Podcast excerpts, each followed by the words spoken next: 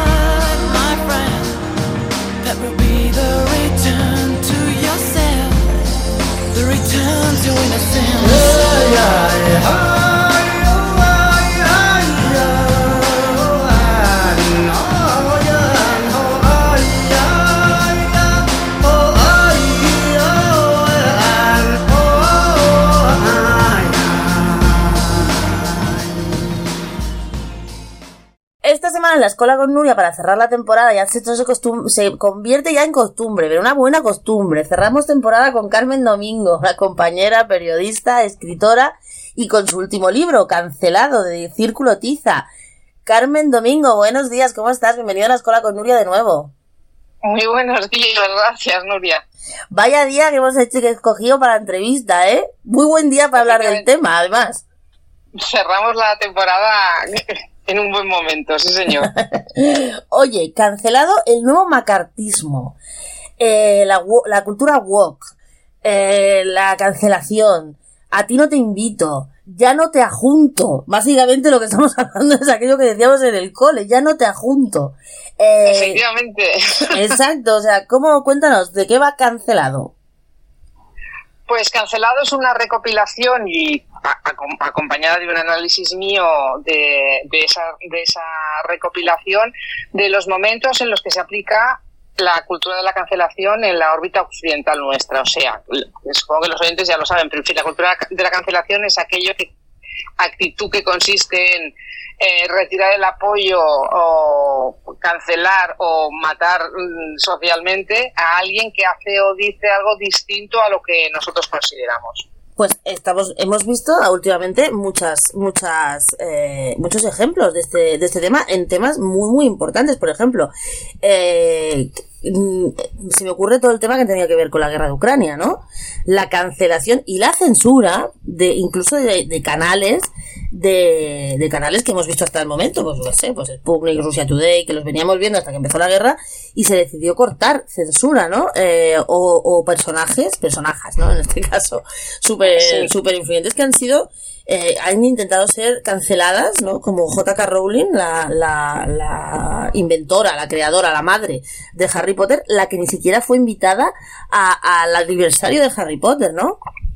De hecho, la, la particularidad de la cancelación esta del siglo XXI, propia del siglo XXI, respecto de lo que tradicionalmente o históricamente, si quieres, se, se consideraba cancelación, que era un poco la censura, es que si la censura, como venía siendo normal o habitual, se ejercía de parte de la derecha, mm, lo veíamos eh, pues no sé, en la caza de brujas, lo veíamos en la Segunda Guerra Mundial con la quema de libros, lo hemos visto aquí en el franquismo con la censura de poder publicar o no, o hacer o no, o decir o no, según qué, qué cosas. Ahora la, la particularidad nefasta, a mi juicio, es que esta misma actitud se lleva de manos de la izquierda y por eso los ejemplos que me has puesto justamente son cancelaciones que vienen de la mano de la, de la izquierda. Mm, Pero además hay cancelaciones dentro de los propios grupos. O sea, no es que la izquierda cancele cosas que considera que son de la derecha, es que estamos viendo, por ejemplo, lo estamos viendo muchísimo en el movimiento feminista, mujeres canceladas por las propias supuestas feministas dentro de sus propios ámbitos y además de manera muy violenta. Bueno, es que la cancelación lo que ha llevado es como, como se, se lleva al extremo, claro, no es una cosa que se haga así de, de buen rollo, obviamente, que, es que igual que antes te, te, metían en la cárcel, pues ahora lo que hacen es pegarte un grito o un empujón o lo que se les ocurra en, en, ese caso. Si te refieres, por ejemplo, que me imagino que vas por ahí, en las presentaciones que hemos tenido que vivir, yo he vivido alguna en primera persona, de libros de, de no sé, el de Rusty, por ejemplo, que me imagino que estás pensando en eso, que nos amenazaron con, con quemarnos dentro de las librerías si seguíamos, o sea, haciendo la presentación, pues sí, eh, sorprende que, que justamente esas cosas estén pasando todavía ahora. Bueno, no me refiero a eso y me refiero también sobre todo que, eh, por ejemplo, hay muchas mujeres que han desaparecido de los medios de comunicación. O sea, bueno, es que... Dime, dime. dime. No, no, no, sé de qué mujeres hablas en concreto. Pero pues, por ejemplo, en las mesas de las tertulias, en las mesas de, en, en, las opiniones, por ejemplo, mira, te voy a poner un ejemplo que, que a mí me pareció, porque también lo viví yo en primera persona, ¿no? Cuando pasó el caso de Ana Obregón, ¿no? Sí. Los dos primeros días nos llamaban lo comprar, muchísimo. Lo de comprar la nieta, dices. Sí, lo de comprar la nieta. Eh, los dos primeros días llamaban muchísimo a, a, mujeres pues que pues que eran técnicas, ¿no? En el tema, pues yo qué sé, llamaban a, Mel, a, Alicia Millares, llamaban a Ana Trejo, me llamaron a mí bastantes veces, no sé qué, pero fueron 48 horas. A las 48 horas, todas esas opiniones objetivas desaparecieron del mapa incluso de los de los de los círculos eso que se consideran más progresistas no este es, esto también se puede considerar cancelación o es una manera de eh, pues eso no de, eh, de, dirigir una opinión sin que haya información bueno, yo en, en, este caso no estoy segura de que sea cancelación, la verdad. El, la cancelación es algo como mucho más concreto. Yo en este caso más bien creo que ni la izquierda ni la derecha institucional tiene claro lo que quiere hacer respecto de eso porque no sabe uh -huh. si eso le da votos o se los quita, ¿vale? Uh -huh. Y entonces lo mejor es silenciar el tema, no hablemos de esta compra de niños porque en el fondo todo el mundo puede comprar un niño y traérselo. Lo que pasa es que esta lo ha hecho como en público y ha quedado feo, pero si haces una lista, me creo, no me creo que haya ningún partido que no tenga algún compra niños en sus listas, uh -huh. así mismo te lo digo. Eso para mí, eso para mí no es tanto cancelación como vamos a no to tocar el tema. La cancelación es algo mucho más concreto, es eh, yo, Carmen Domingo, publico el libro cancelado y hay una serie de medios de comunicación que deciden hacerme el vacío uh -huh. y, y, y, y, que ese libro no tenga repercusión porque no opino lo que ellos consideran que tengo que opinar, viniendo desde donde vengo, que se supone que es de izquierda, ¿sabes? Ajá. Eh, entiendo que cancelado ha sido también cancelado en algún momento. Claro, lo que pasa es que eh, te, en algún caso incluso me lo han dicho de forma explícita, pero en, en otros casos lo, lo, que haces es que te imaginas que va por ahí. Es decir, que, porque sobre todo, como tú has dicho, que, es un tema que es que día sí día también está en los medios y es un poco extraño no tener una repercusión mayor, pero bueno, claro, ¿qué voy a decir yo que soy la autora? No, no. Si, si, te pones así, claro, todo el mundo va a decir lo mismo. No, es que claro, tú dirías... Bueno. No, no, pero está claro. Vamos a un tema que, mira, o sea, puede ser, porque en esto estamos hablando pues de política, de intereses y no sé qué, pero a mí hay un tema que me llama mucho la atención y que yo creo que es lo que más... Eh, a mí más me choca de todo este tema de la cultura woke. El revisionismo cultural. O sea, tú hablas en, la, en, la, en tu libro, por ejemplo, de eh, pues cuentos y libros de toda la vida, ¿no? Que quizá ahora ya no se podrían hacer, o que están siendo intentando ser modificados eh, en base a unos criterios, pues ahora, pues aquellos criterios postmodernos, ¿no? Que, hemos, que estamos viendo, pues yo qué sé, lo dices tú misma, ¿no? Pues Tom Sawyer, eh, Dostoyevsky, yo qué sé. La, el revisionismo cultural, mmm, o sea, ¿Cuál es el objetivo de, de, dejar de, o sea, de dejar de, bueno. de, de, de, hablar, o sea, de, revisar una historia, por ejemplo, como la de Tom Sawyer, ¿no? Que dices que por, por la palabra era negro, ¿no? O, o Blancanieves, o yo qué sé, estas, estas, hemos visto un montón, ¿no? De cuentos que han querido volver a revisar. Ya mismo nos revisan Pippi Landstrom, yo lo pensé, cuando te leí y tal, pensaba en eso, ¿no? Digo, ya mismo nos revisan Pippi Landstrom y nos dice que en realidad era un niño trans. Pues ya lo han hecho, ya lo Exacto. han hecho O, o sea, le han hecho quitar un par de, de escenas eh, a Pepi pues hace nada, como un mes o así, poco más. Eh, el revisionismo cultural tiene mucho que ver con la falta de cultura de la gente. Entonces, ¿qué haces? Aprovechas eh, el clickbait, el titular llamativo, y como la gente no va más allá, ni tiene conocimientos más allá, ni quiere tenerlos, es muy llamativo decir, vamos a quitar, ah, no vayamos, no leamos mm, Nabokov, no, no leamos Lolita de Nabokov, porque es un, un, un libro, una novela en la que hay un pederasta. Bueno, eh, en lugar de vamos a leer Nabokov, que es una de las obras, Lolita no lo va a discutir nadie ahora, de la literatura, y a partir de ahí no traigamos la ficción a la realidad, que son cosas muy distintas. Es que, claro, es que, es que si, si tú te empiezas a modificar estas cosas, lo primero que haces es poner barreras a la creatividad. Uno tiene que ser libre de poder escribir y de poder imaginar lo que le dé la gana. Es que imagínate dónde nos está poniendo esta, esta revisión cultural. Porque esto, al final, el objetivo, yo lo que puedo entender es que el objetivo del revisionismo, además siempre con los mismos criterios, es la uniformidad del pensamiento y la muerte del pensamiento crítico. Efectivamente, efectivamente, el pensamiento único y la muerte del pensamiento crítico. Es, es a eso a lo que se va. Y de hecho, parece que eso le sale a cuenta a casi todo el mundo, porque si no, no seguirían ahí. Eh, hablemos, por ejemplo, de, de, de las, de- del, del tema de Rusia, ¿no? De- vamos a censurar todo lo que viene de Rusia, mu- lo que sea, ¿no? Música, eh, pero música clásica, el ballet. Hemos visto suspender actuaciones del ballet de Moscú. O sea, ¿qué tendrá que ver lo que lo, lo- el tema, no? Pero, pero la gente, como tú dices, eh, no protesta. A mí lo que me, me da más miedo es eso, ¿no? Bueno, no, no protesta y sorprende, por ejemplo, quién está llevando a cabo las cancelaciones alrededor de lo que, lo que es la guerra de, de Ucrania, porque es que es la misma Unión Europea, que, que ya no es que tú y yo o dos amigos se junten y decidan que les parece mal leer a los rusos porque los rusos son malísimos. No, es que desde la Unión Europea se han permitido el lujo de cortarnos el... La señal. la- la- efectivamente, el acceso a la libertad de expresión, de, de comunicación, a la libertad de, de- de- de pensamiento, ¿sabes? Que deciden quién puedo ver yo y quién no puedo ver yo, a quién puedo seguir o a quién no puedo seguir, lo cual es una barbaridad. Cosa que, por cierto, en el caso Porque de además todo Rusia... esto- Dime, dime. Disculpa, todo esto se hace siempre en aras de la libertad, claro, por supuesto. Ah, o sea, la libertad de Ayuso no solo la tiene Ayuso, también la tiene Borrell, según como te pongas, ¿sabes? Que, decir que no, para que sean ustedes más libres, vamos a cortarles el acceso a los medios de comunicación rusos. Oiga, déjeme a mí que elija como quiero yo y que quiero yo o como lo quiero yo ver y luego ya veremos lo que opino yo. No, no hace falta que yo no soy menor de edad mental, ¿sabes? Porque, bueno, es que esto lo que roza es el autoritarismo total. Claro, es que estamos a un paso de eso, o sea, eh, eh, ocultándote un poco en el que somos los más modernos, somos los, los más demócratas, somos los más mejores en la Unión Europea, lo que hacemos es aprovechar para, para, para ir cerrando las posibilidades de que la gente tenga un espíritu crítico. Sí, porque además, esto, el tema de Rusia, que es lo que iba a comentar antes, ni siquiera en Estados Unidos se han cortado las señales.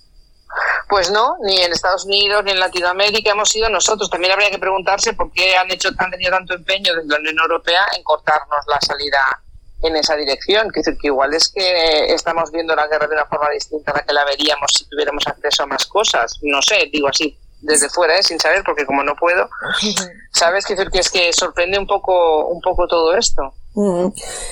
Además, en el Bueno, tema, por no hablar de que es una guerra en la que nosotros en teoría no estamos. teóricamente, ¿no? No estamos, pero mandamos dinero, nos cuesta la pasta, o sea, muchísimo. Claro. O sea, tenemos, hasta hace dos días estaban todos los canales con la mosca de la banderita ucraniana, sin plantearnos siquiera que es verdad que Putin es un dictador, pero Ucrania no es ni precisamente el país de los derechos humanos. Bueno, efectivamente, que decir que seguro que Putin no es un hermanito de la caridad, pero digamos que Zelensky tampoco lo es. Yo no estoy hablando de buenos y malos, pero por lo menos que me dejen a mí ver un poquito por dónde van los tiros. Además hay un caso, tú que eres periodista, eh, que a mí me lo sigo porque me parece un, un caso mm, paradigmático y muy peligroso, ¿no? El caso de, del periodista Pablo González, que lleva desde febrero del año pasado en una cárcel polaca y aquí no dice nadie ni mu. Efectivamente, o sea, resulta que no nos parece bien tener acceso a no sé qué o no nos dejan que tengamos acceso, pero este señor nadie se preocupa por sus libertades. Sí, son cositas que vienen de la Unión Europea y que de hecho lo que sorprende más es que los medios de comunicación no le estén dando ni una cancha. a- Siendo a compañero. González. Siendo compañero. Bueno, sí. Bueno, y sobre todo es que no he hecho nada. El señor llegó allí y como tenía pasaporte ruso lo metieron en la cárcel. Es que no sé si me parece un argumento suficiente para meter a alguien en la cárcel, sinceramente. Sí, pero lo que, me, lo que a mí me llama la atención es que quizás lo que tú dices, ¿no? Ningún medio de comunicación se está preocupando por eso, quizá por miedo a la cultura de cancelación, vaya que lo cancelen al medio de comunicación que le dé cancha a este tema, ni siquiera el suyo donde trabajaba. Pues yo creo que no, yo creo que debe ser más bien una cosa de relaciones políticas que, pensar en... ¿Tú te crees que, hay, que los medios de comunicación grandes tienen miedo a que alguien diga vamos a cancelarlo porque hablo de Pablo González? No, más bien creo que deben ser directrices que llegan de otro lado que ni nos enteramos, que por lo que sea no nos interesa cabrearnos con Polonia y entonces pues dejamos que este señor siga en la cárcel y ya está, ya en algún momento ya nos acordaremos de él o no. Pues aquí no nos dejamos de acordar casi cada semana de Pablo González, que es un periodista que no ha hecho nada, como bien dices, que simplemente estaba cubriendo información en la frontera con Polonia y que lleva desde febrero del año pasado metido en una cárcel de alta seguridad, 23 horas al día, en una celda, y que ni siquiera su mujer lo ha podido ver todavía, si yo no estoy equivocada. Sí, eso, eso me a mí la última noticia también. Carmen, ¿tú crees que está en riesgo la libertad de creatividad? Por ejemplo, ¿tú crees que un, hoy hay películas y libros que no se podrían hacer? Porque yo lo creo. A veces veo algunas y digo, esto hoy no lo podrían rodar. Incluso Bueno, en clave de humor, ¿eh? Incluso en clave de comedia. Las, las rodadas ya están rodadas. El problema es, y yo creo que sí que vamos en esa dirección, que hay mucha gente que está escribiendo cosas que nunca saldrán a la luz por miedo a este tipo de cosas. Es decir, que, que por miedo a este tipo de criterios y de no, no veas y, y de pensamiento, porque esto está también muy, muy asociado a lo de la autocancelación, ¿sabes? Es decir, Ujú. que si tú eres un autor que quieres escribir no sé qué mm, y estás medio empezando o dependes, como dependemos casi todos, de esa colaboración o de que se te publique en esa novela, eh, pues igual si tienes que poner una escena eh, que por lo que tú deduces no cuadra o, o tienes que hacer un libro donde no tienes un indio, un chino, un negro y un catalán, eh, pues los añades aunque no tengan que ver con la trama, porque así eso te da más puntos para que luego el editor considere que te han de publicar. Sí que creo que tiene mucho que ver la cancelación con la falta de, creatividad o con la restricción creativa. Bueno, ahora que has dicho eso, creo recordar que la nueva ley del cine, o no sé dónde lo metían, decía la misma cláusula que decía que en todas las películas y creaciones, no sé si se llegó a aprobar, había que tener un personaje LGTBI o no sé qué, que era aquello como para decir, voy a hacer una película sobre el espacio y en medio voy a poner, y estos tres minutos los dedico a este tema aunque no tenga nada que ver, ¿no? Bueno, no, yo no, creo que te estás confundiendo. Creo que es una cosa que se hizo en, en Estados Unidos para Eso. los Oscars, las películas que podían acceder a, Eso, eso. a las a las distintas categorías y ser luego nominadas tenían que cumplir una serie de requisitos. Eh, efectivamente, eso yo creo que sí que se está puesto en marcha y que se empieza a aplicar, como las sabes que las, las producciones cinematográficas no son inmediatas, sino que tardan tres o cuatro años, se puso en marcha la ley esta con intención de aplicarlo, creo, hacia el 2025, que es cuando calculan que entre que se dice, se hace y se produce, se tarda una, una película en, en hacer. Son, Eh, pues es que, es que es una barbaridad, claro. Claro, es que eso te condiciona toda la creatividad, porque si tú tienes algo en mente y en medio tienes que meter algo así, porque si no tu película no va a ser, no, no va a entrar en ningún tipo de certamen, ni concurso, ni promoción, Claro, efectivamente. Sobre todo es que hay momentos históricos o no históricos. Es decir, que eh, tú en Barcelona, en según qué zonas vivas de Barcelona, es muy fácil que no tengas acceso o que no tenga, que no coincidas en la calle con nadie que no sea blanco o caucásico, ¿sabes? Es decir, que digo Barcelona, pero me imagino que en Milán pasa lo mismo o en Madrid en según qué pasa lo mismo. Entonces, si tú ambientas una película o una obra de teatro o una novela en ese barrio, no puedes forzar la, la situación porque alguien considere que tiene que forzar la, la situación, ¿sabes? Ya para terminar, ¿hasta qué punto crees tú que se está aplicando ya la, los que, la gente que, que produce cosas? O sea, los que escribís, los periodistas, los que ruedan, los que hacen teatro y tal. ¿Hasta qué punto se está aplicando ya la autocensura? Yo creo que se está aplicando bastante. No sé tú, tú no, porque un poco distinto, pero yo sí que en alguna en alguna ocasión sí que voy a poner un tuit y yo misma digo, no, porque ¿para qué me meter en este berenjenal, sabes? Eh, y no lo pongo. Entonces, eso sí que es una forma, de- por eso te digo que eso en, en- en novelas o en ensayos, eso acabará funcionando, porque uno se autocancela a sí mismo, ¿sabes? ¿Qué necesidad tengo yo de decir lo que pienso si me van a acabar insultando? Voy a tener que bloquear a 17, eh, me van a poner a parir y me van a decir que soy no sé qué. Pues paso y no lo digo, se lo cuento a, a alguien que tenga a mi lado y ya está, ¿sabes? Y está influyendo este tipo de cosas también, en, por ejemplo, en el ámbito de los libros educativos, o sea, la educación de los críos. O sea, se está poniendo, se está, hay revisionismo también en las materias o en la manera que se cuentan, o tú no, o en ese tema no entramos. Claro, pues es que no tengo ni idea, pero me imagino que sí, porque esto no es una cosa de un área concreta, esto es una cosa transversal. El fenómeno de la cancelación llega a todo el mundo, entonces, ¿por qué no va a llegar al ámbito de la educación? Yo no me he puesto a mirar los libros de, primaria y de secundaria, pero vamos, me atrevería a decir que con toda seguridad. Para terminar, ¿cuál es para ti el, caso más gordo que dices, ala, de cancelación por el que tú te decides a lo mejor a escribir esto, el que tú pones como paradigma en, en cancelados?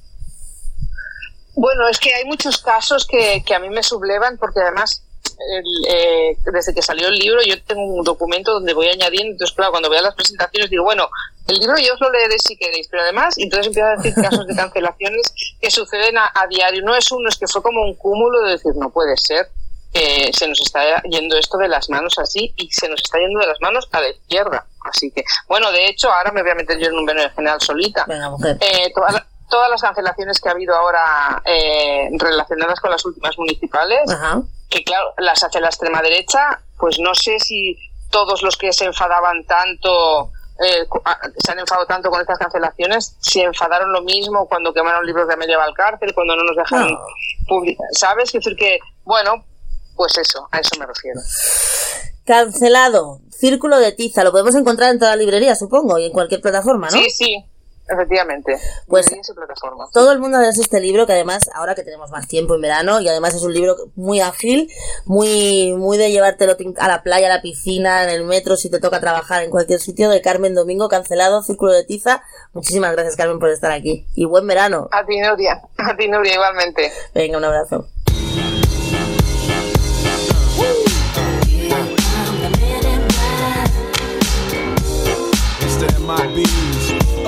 Come to MIBs.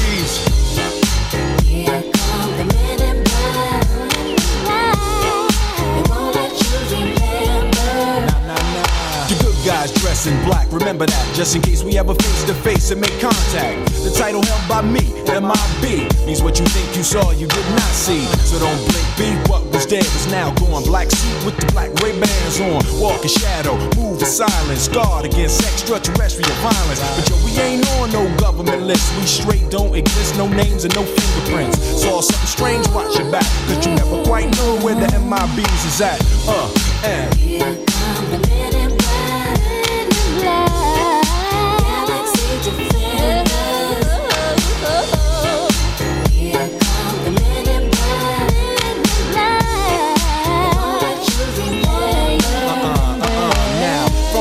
The darkest of night on the horizon. Bright light into sight tight. Camera zoom on the impending doom. But then, like boom, black suits fill the room up with the quickness. Talk with the witnesses. Hypnotize up. Hemos conocido esta semana una noticia que seguramente la hemos conocido para no conocer otras, que es el rollo este de los extraterrestres de Estados Unidos, que los Estados Unidos tienen naves y que tienen ovnis y que tienen cosas, cosas que ya sabemos, obviamente, de, siempre, o por lo menos sabemos el rum De hecho, David Rush el alto cargo de la inteligencia del ejército del aire dice que han encontrado biologías no humanas en ovnis estrellados. esto está muy bien. Pero nos vamos a ir un poco más atrás. ¿Por qué resulta, resulta que un personaje bastante siniestro de la historia de Europa ocultó el primer hombre, hombre no, el primer ovni con la connivencia de otro hombre también de los más siniestros de la historia de Europa del siglo XX.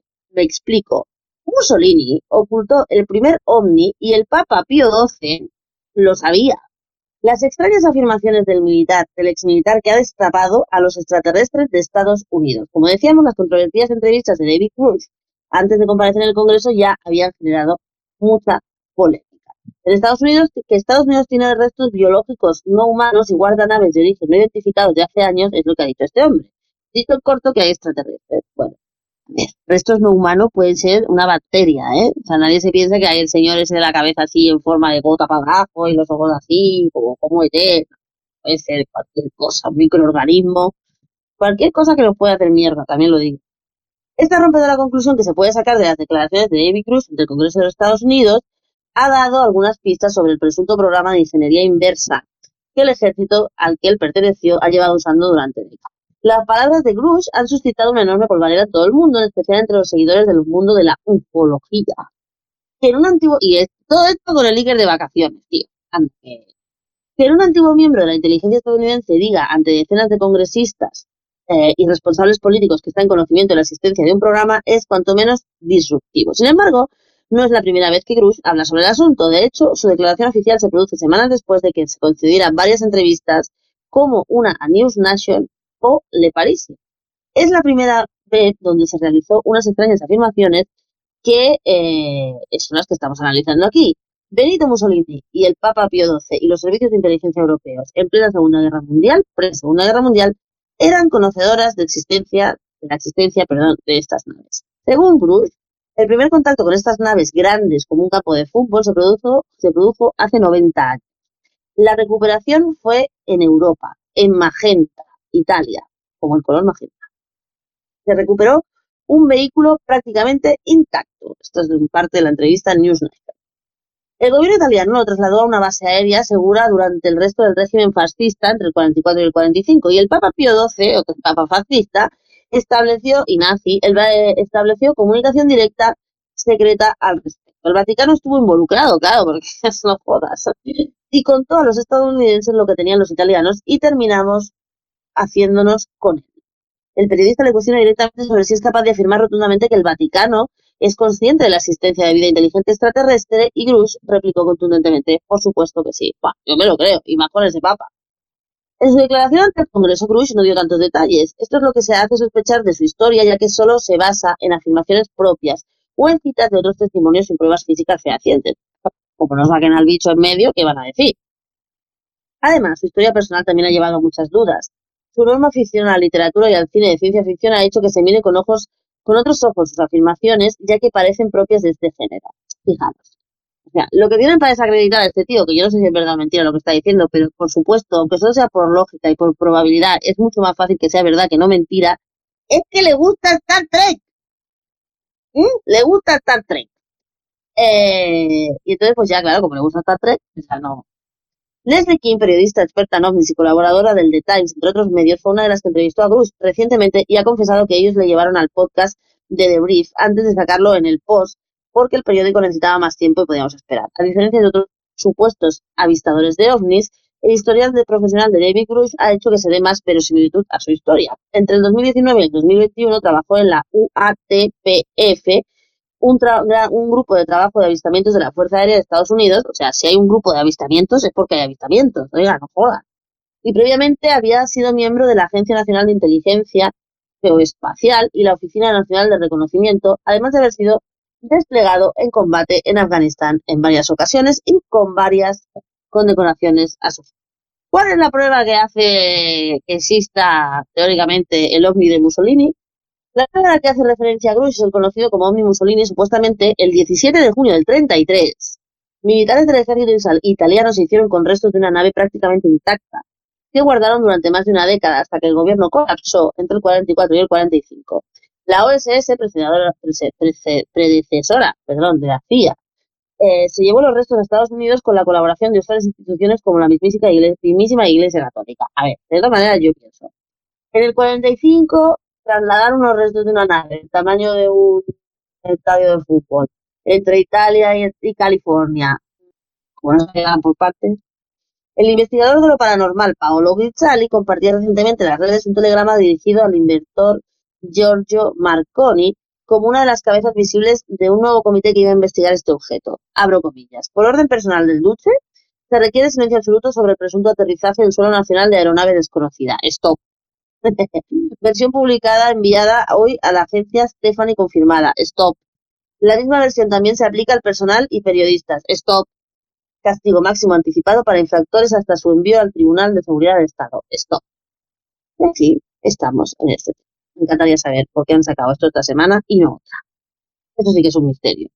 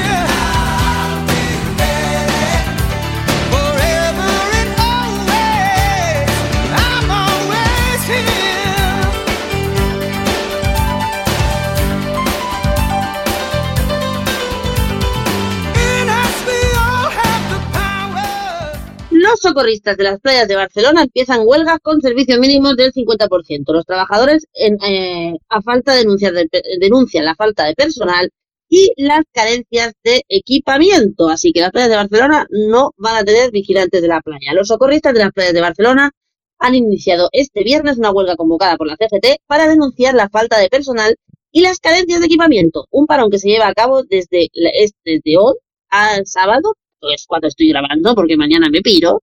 Cuando ustedes me estén escuchando ya me habré largado. Desde el sábado con servicios mínimos estipulados por la Generalitat del 50%. Desde CGT han explicado, tras una, una protesta en la Plaza San Jaume de varias decenas de socorristas, que los representantes de los trabajadores están manteniendo un encuentro con personal del consistorio para intentar acercar posturas. CGT considera que se están vulnerando los derechos de las trabajadoras y los trabajadores con los servicios mínimos del 50%, obviamente. La Consellería de Trabajo ha mantenido sin éxito por ahora una mediación durante los tres últimos días entre empresa y trabajadores.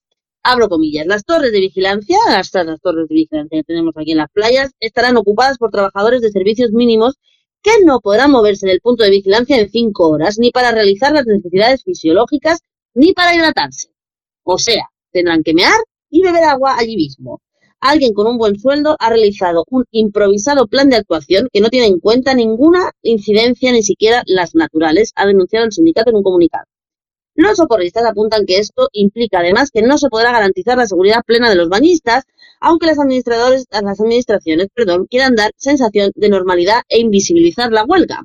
CGT señala a la- que la empresa Aunar Group SL está en quiebra, la empresa que tiene los socorristas, y desde el 16 de julio debería haber una nueva compañía, pero la licitación quedó desierta y ahora estarán, estarían percibiendo las nóminas, se aseguran, directamente del ayuntamiento y con retrasos desde hace meses. La plantilla aguantaremos la huelga hasta una solución definitiva. Estamos unidos y si la administración quiere un pulso, lo perderá, han asegurado los socorristas. La verdad es que la situación de los socorristas cada verano es la misma, les pagan mal, arriesgan su vida para salvar a los demás. Y aquí, no sé, pero en sitios como las Islas Baleares no tienen ni dónde dormir. No es la primera vez que vemos socorristas durmiendo en el coche durante toda la temporada de verano para cobrar escasamente 1.200 o 1.300 euros. Así que yo, la verdad, si tengo que tener a gente que me tenga que salvar la vida, prefiero que estén bien pagados, ¿eh? Porque luego se gastan el dinero en cada chorrada que alucina.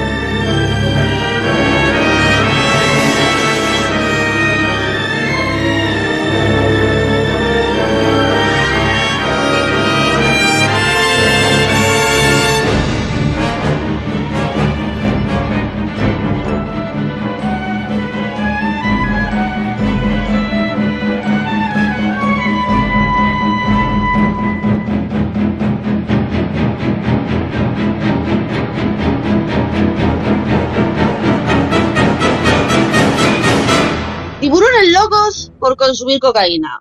No es un fake, es verdad. Es como la película del oso. ¿Habéis visto la película del oso que se pone hasta el culo de ropa? Pues esto es real, real, porque la realidad siempre supera la ficción.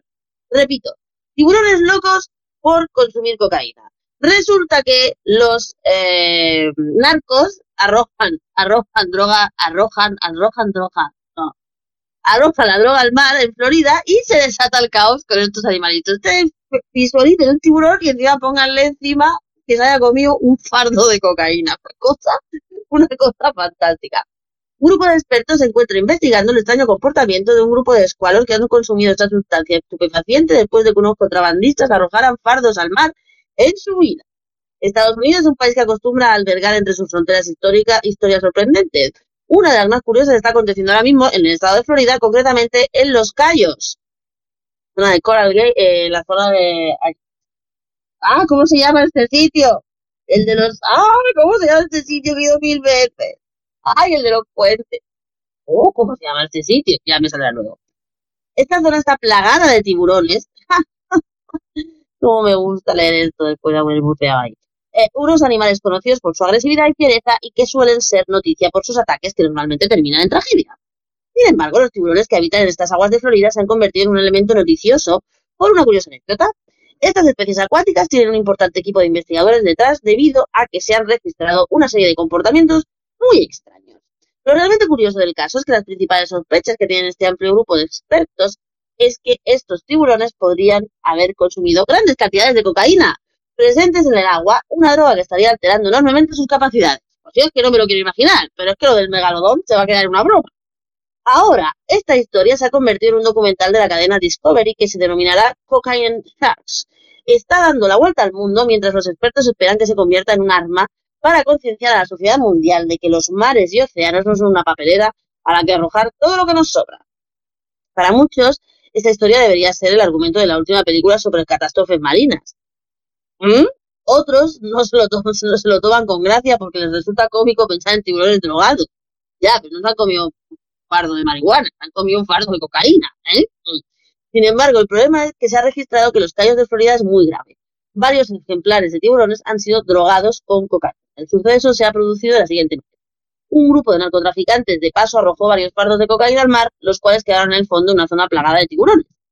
Cuando estos los encontraron, rompieron las débiles protecciones que cubrían los kilos y kilos de cocaína y aire, venga, al salirse los paquetes y quedar disuelta la superficie, estos tiburones empezaron a consumir drogas sin parar, comenzando a tener comportamientos realmente extraños. Algunos testigos decían que estaban enloquecidos.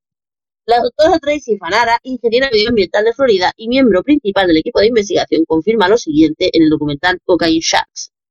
Es un titular pegadizo para arrojar luz sobre un problema real que todo lo que usamos, todo lo que fabricamos, todo lo que nos metemos en el cuerpo acaba en nuestras corrientes de agua residuales y masas de agua naturales y la vida acuática de la que dependemos para sobrevivir se ve expuesta a ello. Panada asegura que no es la primera vez que los expertos encuentran en una situación así, ya que no es tan extraño como la gente pueda pensar que restos de sustancias como fármacos en el mar, especialmente en las zonas de contrabando, puedan acabar en el mar y por ende en los pececillos. La doctora explica cómo este caso pasó la droga de estar en los fardos arrojados por los contrabandistas a provocar efectos nocivos en el organismo de los tiburones que la consumieron. Si estos fardos de cocaína son una fuente puntual de contaminación, es muy plausible que los tiburones puedan verse afectados por esta sustancia química. La cocaína es tan soluble que cualquiera de esos paquetes, si se abre solo un poco, su integridad estructural se destruya y la droga se quede en el agua. Esta impresionante investigación se realizó durante un periodo de seis días en el mar de los Cayos de Florida, una cadena de islas del extremo sur del estado que son ecológicamente muy sensibles. En esta región, la doctora Fanara, junto a su compañero el viejo marido Tom Hill, observan los tiburones que mostraban comportamientos muy espectaculares. Una de las experiencias más extrañas que tuvo esta pareja de expertos se produjo con un tiburón martillo, una especie que, como ellos mismos explican, está acostumbrada a nadar cerca de los humanos de manera tranquila. Sin embargo, Tracy y Tom se acercaron a él, comenzó a nadar de forma errática. Pues claro, es que, joder, o sea, a ver, ¿qué vamos a hacer? Eh, Fanada explica que esta agua de, las, de este área de las aguas de Florida es una zona formada por una convergencia de corrientes oceánicas que hacía que la región fuera prevalente para hallar fardos flotantes de cocaína en trasiego, por el trasiego de los contrabandistas. El estado de Florida se sirve del punto de escala para importantes narcos que mueven grandes cantidades de droga entre Estados Unidos y Sudamérica. Pues nada, si van ustedes a nadar por allí por los callos de Florida, tengan en cuenta que los tiburones están con ganas de fiesta.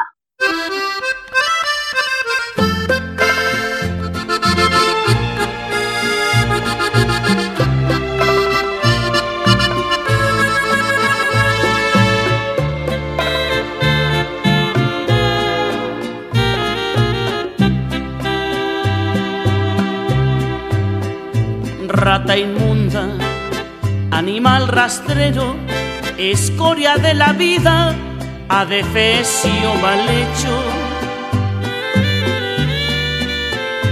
Infrahumano, espectro del infierno, maldita sabandija, cuánto daño me has hecho. Pues el rata de esta semana se queda en la ciudad condal. El rata de esta semana va para todos los queer inquisidores que pretenden que no les parece bien y que odian la libertad de expresión de todo el mundo excepto la suya y que están exigiéndole al Ayuntamiento de Barcelona que destituya a Nayat el Handmil, nuestra amiga Nayat, como pregonera de las fiestas de la Merced. entendemos perfectamente que, no, que bueno, quien haya tenemos dudas sobre quién ha tomado la decisión de nombrarla, eh, casi no tenemos ninguna duda, pero bueno, bueno, nos parece una buena decisión. Lo que nos estamos a la espera es a ver si se rajan o no, ¿eh? porque claro, aquí presionan, presionan. Estamos encantadas con este tema. Todo el apoyo a Jack y toda la rata bien gorda para quien quieren silenciar su voz.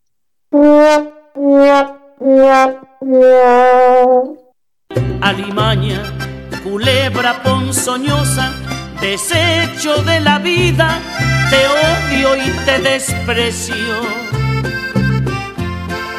rata de dos patas, te estoy hablando a ti, porque un bicho rastrero, aún siendo el más maldito, comparado contigo, se queda muy chiquito. Maldita san. Pues hasta aquí hemos llegado. Que tengáis un buen descanso, los que vayáis a descansar los que vayáis a descansar y los que no, pues nada, podéis, podéis amenizaros la velada con nuestros programas que están todos en nuestra página web de lvradio.es, en nuestro canal de Spotify, en nuestro canal de iVoox, en todo, en nuestras redes sociales, Twitter, Instagram, Facebook, todo, tenemos de todo suscribiros a nuestro canal YouTube por si os nos echáis de menos y no queréis ver la carita. Vamos a estar ahí todo el rato, no vamos, no nos vamos del todo, iremos, con, iremos subiendo y recuperando algún material y también, por supuesto, colgando noticias de actualidad, sobre todo de nuestros coleguillas de eh, Ecologistas en Acción que no descansan nunca. Eh, por lo demás, pues nada, disfrutar de lo que de lo que tenemos, descansar unas semanitas, que la cosa cuando volvamos se, se, se promete así misma divertida. Y nada, a disfrutar del calor, a disfrutar del verano, del abanico, de la caña, de lo que sea que tengáis al lado. Venga, un besito y a cuidarse. El infierno, cuánto te odio y te desprecio.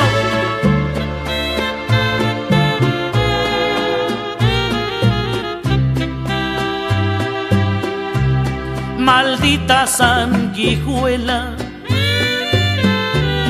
maldita cucaracha donde picas, que hieres y que matas.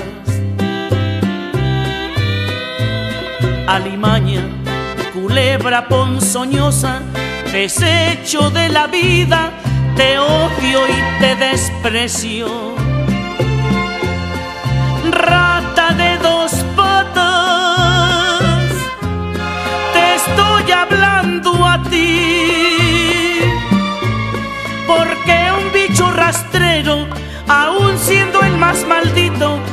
Comparado contigo, se queda muy chiquito.